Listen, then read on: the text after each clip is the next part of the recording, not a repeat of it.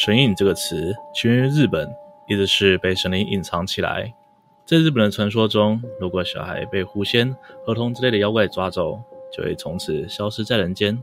刚好我是西哥，今天要跟大家分享的是日本三大神隐事件之一——松冈生死失踪案件。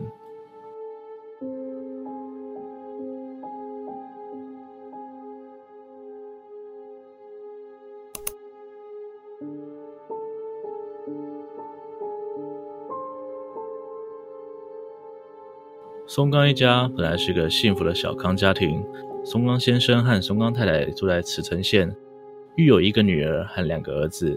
丈夫担任电脑软件工程师，而太太则是家庭主妇。在一九八九年三月五日，松冈太太接到母亲去世的消息，于是，一家人决定隔天一起前往德岛县外婆家追思。三月六日，一家人按照计划。回到松冈太太的故乡德岛县奔丧，住在郊区半山腰的亲戚家。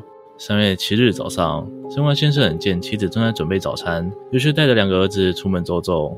回程走到家门口的时候，四岁的大儿子伸矢说想来多玩一下下，所以松冈先生就请他在门外等一等，让他先安顿好弟弟，再带他继续玩。但诡异的是，当松冈先生再次回到门口，松冈伸矢已经不见了。整个过程大约只有四十秒。一开始，松冈先生以为是儿子乱跑，但无论松冈先生怎么呼唤，都没有听到儿子的回应。不安和恐惧促使松冈先生立刻报警。警方出动了上百人在附近的山区进行地毯式搜索，但却依然没有找到生死。生死就好像人间蒸发了一般。警方盘查了周边的居民。但除了松冈家的亲戚之外，其他人都不认识这家人，更不知道他们这几天将住在这里。而根据当天在附近水田里工作农夫的说法，他从当天清晨就在田里耕作，并没有看到任何汽车上山，也没有可疑人物。警察也从各种事故进行推理，不过无论是意外跌落或者交通事故，都没有找到人和相关的痕迹。不过，值得庆幸的是，孩子应该也活着，因为不管是意外还是凶杀，短时间内都难以掩盖痕迹，所以警方推测绑匪应该是把孩子带离当地了。不过，距离当地的地形，他们入住的亲戚家建在一个人迹罕至的半山腰上，进出都只有一条小路。如果是企图利用任何交通工具进行绑架，不可能完全没有被注意到。那如果孩子只是单纯迷路，怎么可能对数百人的呼唤毫无反应？面对松冈先生的疑问，警方也给不出任何合理的解释，只能继续加强巡逻，派更多人手投入地毯式搜索。搜索进行了好几天，仍然徒劳无功。不过，突然有一通电话，让松冈一家陷入了更诡异的谜团。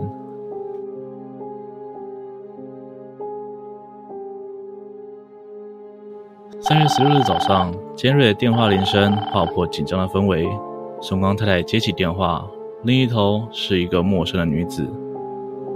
啊，松冈太太您好，我是幼稚园的家长代表，我们筹得一笔慰问金，想要给你们，真的很不好意思这个时候打扰，那还是想确认一下要把钱送到哪里呢？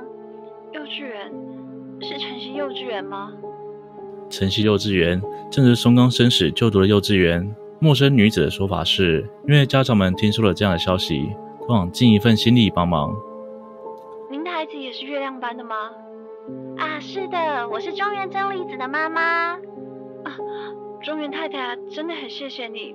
啊，我们明天就回茨城县了，麻烦你送到我们家好吗？啊，那太好了，我再把慰问金送过去。面对幼稚园家长如此快就组织捐款，松冈太太虽然觉得有点压抑。不过还是非常感谢大家的善意。当他们回到赤城县后，松冈夫妇便主动跟幼稚园联络，并提及慰问金的事。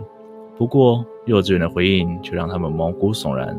老师表示，幼稚园里并没有叫中原真理子的学生，也从来没有听说过任何关于慰问金和捐款的事情。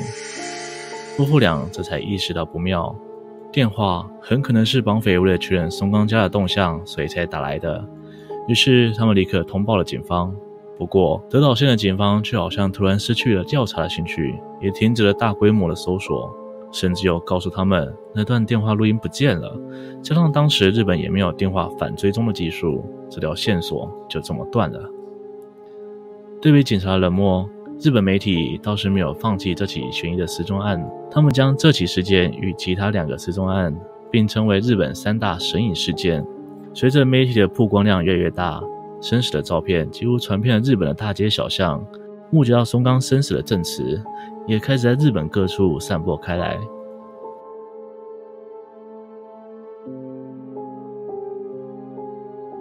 一九九零年四月，一位住在德岛县的妇人向媒体宣称，她曾在市区见过生死。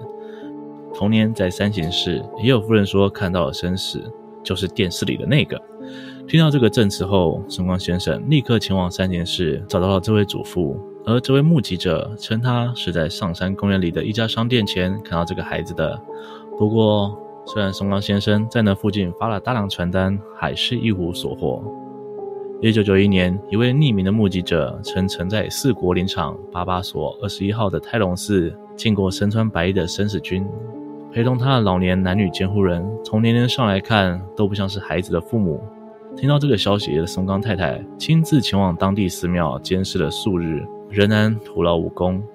从一九九零年到两千年的十年间，这类型的证词不断陆续的出现，但大部分都没办法持续追踪，其因为分散太广，涉及的地点很多，让松冈一家疲于奔命，找到儿子的希望也渐渐被消耗殆尽。警察们好像早已对这些资讯无感，非常草率地处理这些线索。就在松冈的家人几乎都要放弃希望的时候，日本的寻亲节目紧急公开大搜索，却让事情出现些许转机。二零一八年二月，这个节目出现了一个失忆却神似松冈生死的男子，他说自己叫做和田龙人。他在节目上表示自己二十多年前被一个陌生的叔叔囚禁起来，一直到四年前的六月才逃出来，但是对小时候的事情完全没有印象。想要请观众帮忙寻找他的父母。这集节目一播出，许多民众打电话到警察局和电视台，说这位和田荣人长得非常像二十九年前失踪的松冈伸矢，而且也与松冈先生长得非常神似。